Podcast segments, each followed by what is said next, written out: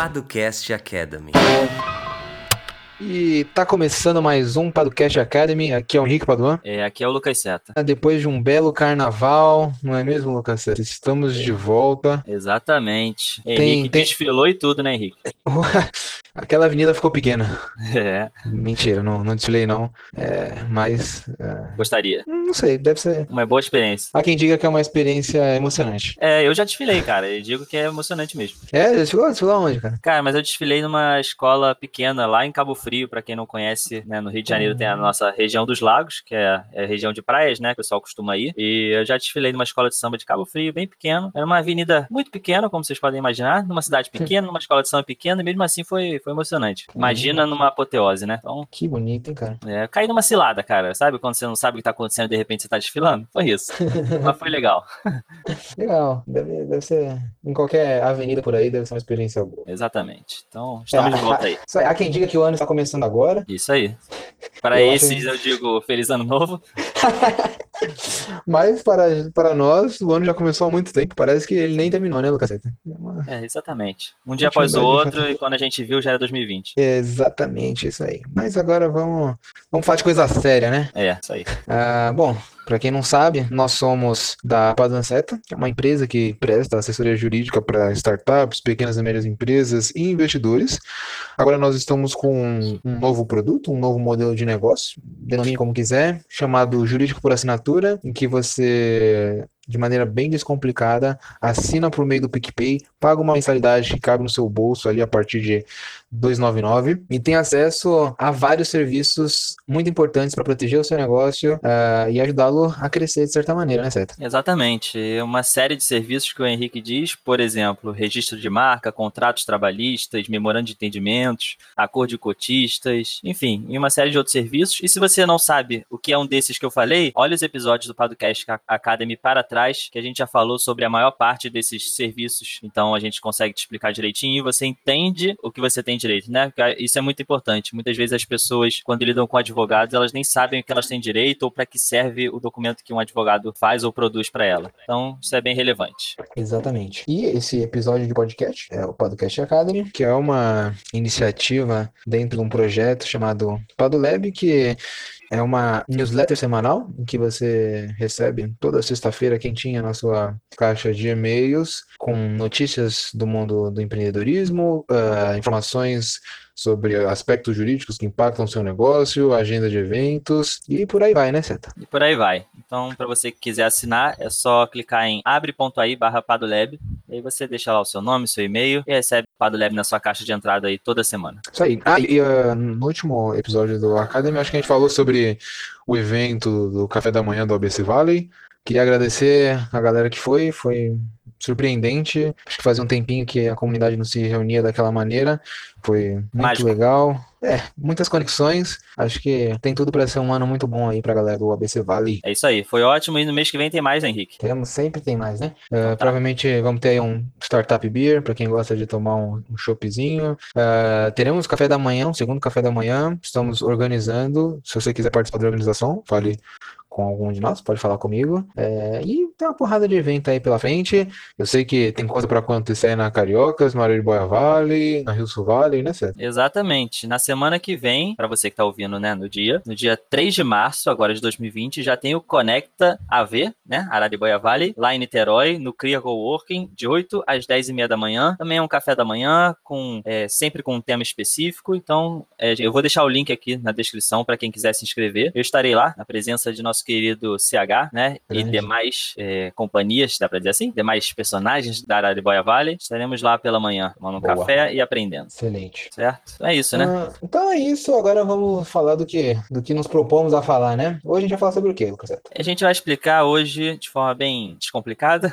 palavra, palavra da onda, é, o que é o direito de preferência. Então, isso aí é uma coisa que muita gente menciona e a gente percebeu também que muita gente tem dificuldade de entender o que, que é, né? Então, a gente vai explicar aqui o que, que é esse direito de preferência, quando ele aparece, para que, que ele serve, se você precisa utilizar ou não. E é isso aí. Bora lá.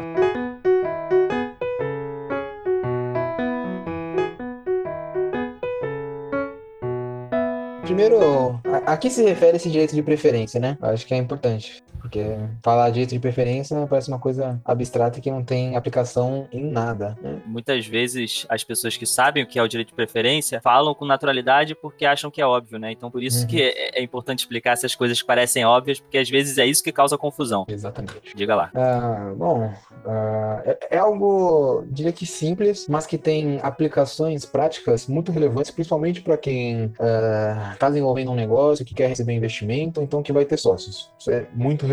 É um, um mecanismo do direito empresarial, então se você tem uma empresa, isso daí vai te afetar de algum modo, que basicamente serve para dar direito aos outros sócios de adquirir a participação de um sócio que queira vendê-la. Né? Acho que falei, falei e talvez não tenha ficado tão claro, mas acho que o exemplo é sempre bom. Vamos pensar na startup PSA aqui. Eu e o Seta somos sócios e eu quero vender a minha participação. E aí, tem um terceiro fora da sociedade que quer comprar a minha participação, que quer comprar as minhas cotas ou as minhas ações. É, e, e, mas o Seto talvez ele não queira que esse terceiro entre na sociedade. Esse terceiro, ele é. Eu sou. Eu conheço esse terceiro e eu não me dou muito bem com ele, na verdade. Exatamente. Então eu não gostaria, né, que esse terceiro virasse meu sócio. Exatamente. Aí, existe esse, esse negócio chamado direito de preferência, protege esse sócio que já está na empresa. Eu. Então, exatamente, Lucas Seta. Então, assim que eu pensar em vender a minha, as minhas cotas, eu vou ter que primeiro oferecer ao Lucas Seta nas mesmas condições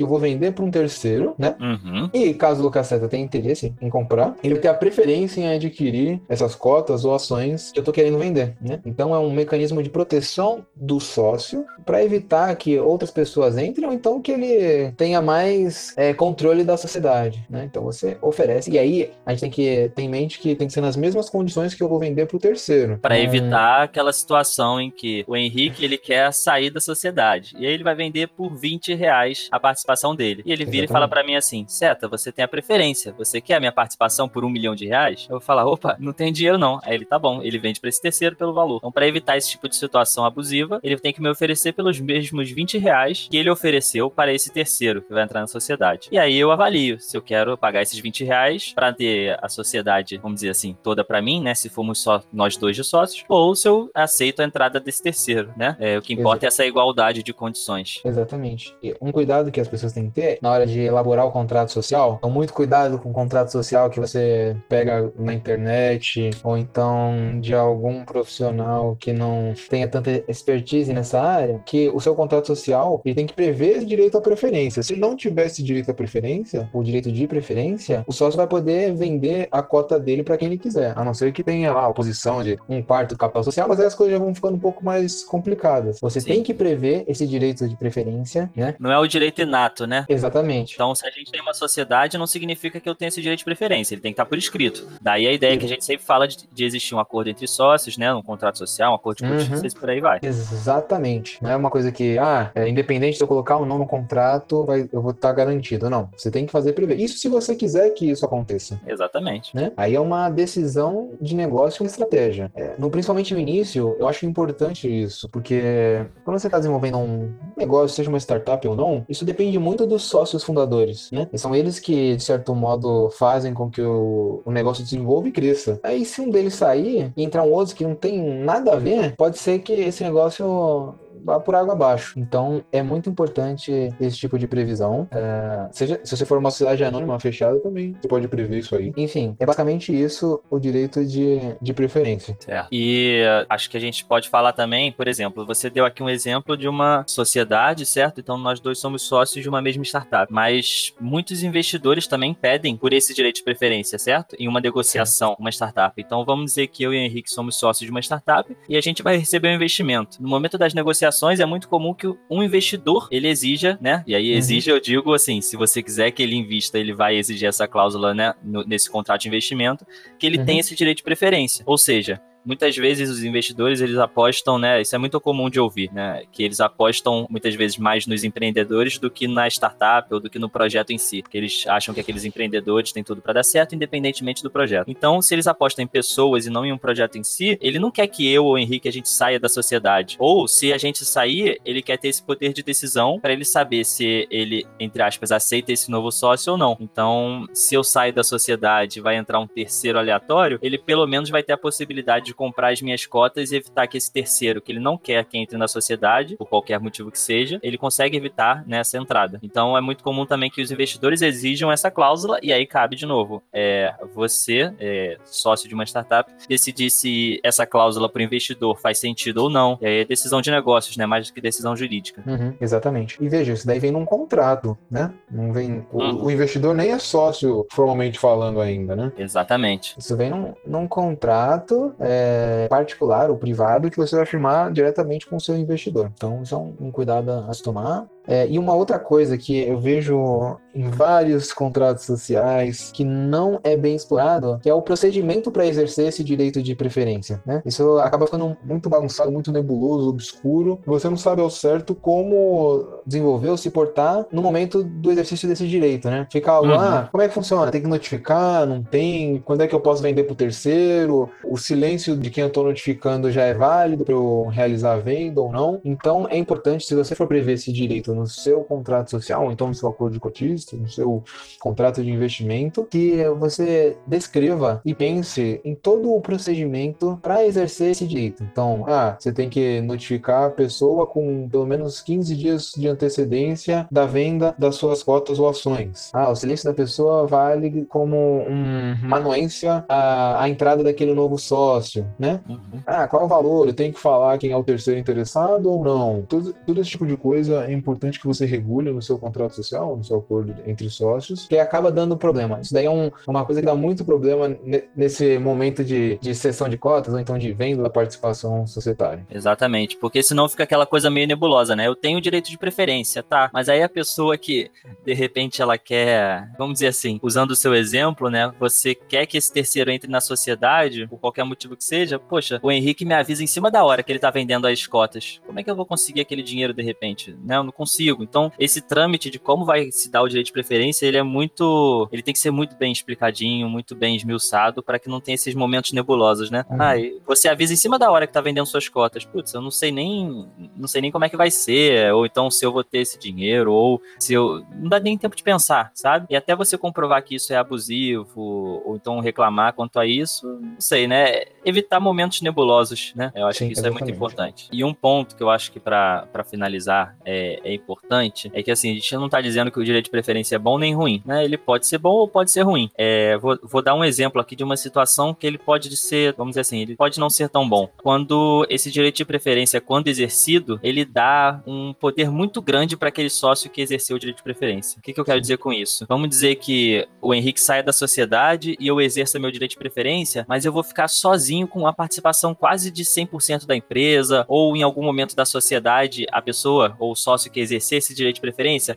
vai ficar com mais de 50% das cotas ou das ações. Isso vai dar maior poder de voto para ele, ou poder de veto. Enfim, uhum. é, não é tão simples quanto parece, por isso tem que ser bem analisada, porque pode ser ruim, sim, em algum momento, se der poder demais para um só um dos sócios, certo? Sim, é aquela teoria dos jogos, né? Vai é, tendo que pensar estrategicamente essa relação entre os sócios. Exatamente. Tudo a gente tem que analisar as consequências e por aí vai, certo? Uhum. Então é isso. Bom, acho que é, esse foi o episódio de hoje. Se tiver alguma dúvida sobre jeito de preferência, nos encaminhe. Acho que nós temos artigos falando sobre isso, a gente vai deixar aqui no, na descrição do episódio. Exatamente. E para se você quiser se inscrever no Padre Lab, né? A gente nem falou. Eu falei, pô. Falou? Falei lá no ah, início. Então? Que isso, Pô, cara. Tá, tá, carnaval tá afetando ainda, hein? É, cara. Tô ainda aqui, naquele. Mas ritmo. eu aproveito para dizer que se você ainda não segue, você pode seguir a Paduan Seta no arroba Paduan Seta, certo? Seguir o Henrique Paduan no arroba Henrique Paduan e Lucas Seta no arroba Seta Lucas. E aí pode Boa. mandar diretamente pra gente as suas perguntas, dizer o que você achou. Se você achou ruim, pode falar. Se achou ruim, pode falar direto pro Henrique. Pode evitar esse tipo de mensagem para mim.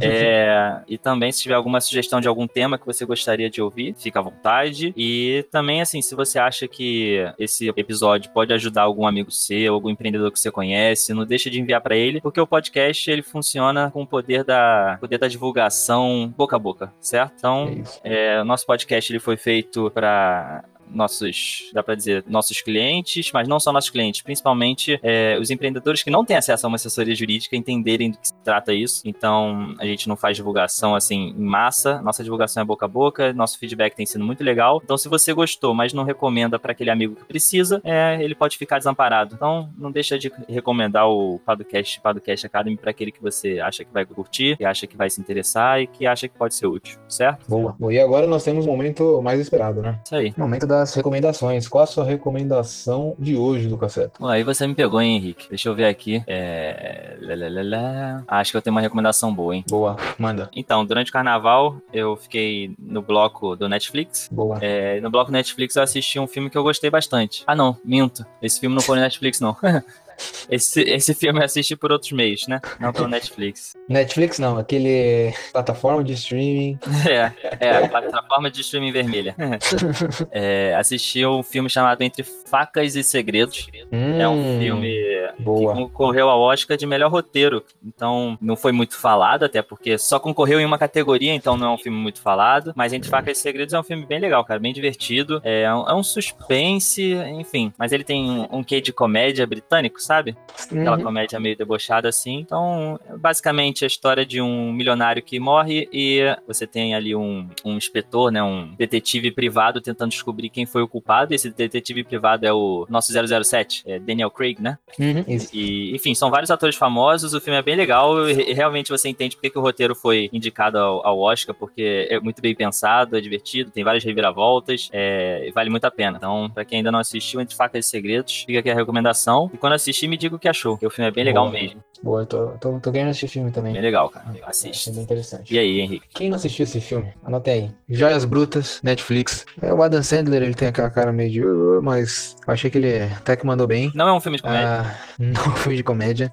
O final, nossa. Enfim, apenas assistam. Mandei mensagem uma porrada de gente aí, que é 5 da manhã, certo? Num domingo. É, apenas assistam esse filme. Depois me digam aí o que vocês acharam. E eu fiquei, fiquei por um, alguns dias digerindo aquilo ali. Legal, cara. E pra quem não sabe, o filme ele é um filme que conta a história de um rapaz, que é o Adam Sandler, que vende joias, ele fica meio enrolado com dívidas e ele é viciado em jogo também, e aí conta um pouquinho, né, de, dá pra dizer, uma semana da vida dele. Então, é Pô, é um filme que me tenso. É, exatamente. Pra quem gosta de NBA, vai, vai se interessar. é, é um filme tenso. Você vai ver pela câmera que é um filme tenso, ele é agitado, ele te deixa incomodado. É, a Ana ficou aqui incomodadíssima assistindo. É isso, é isso. é um Ela filme que queria, incomoda. ela queria que terminasse. Eu não conseguia nem ver o filme que ela ficava falando assim, meu Deus, não acaba, não acaba. Mas não porque o Isso. filme é ruim, sim porque o filme é nervoso, é tenso. Isso é tenso. A, a- a vida dele é tensa, é pressão. Isso. Assistam esse É. filme que eu achei sensacional. É, mas você vai terminar e vai ficar meio tipo, caraca, o que, que aconteceu? Isso. Parece que alguém te socou, né? Na barriga. E exatamente, é só no estômago. Mas depois você, Isso. você digere e vê a, a beleza desse filme. É isso então. Então é isso. Até semana que vem. Adeus. adeus. Até mais. Um abraço.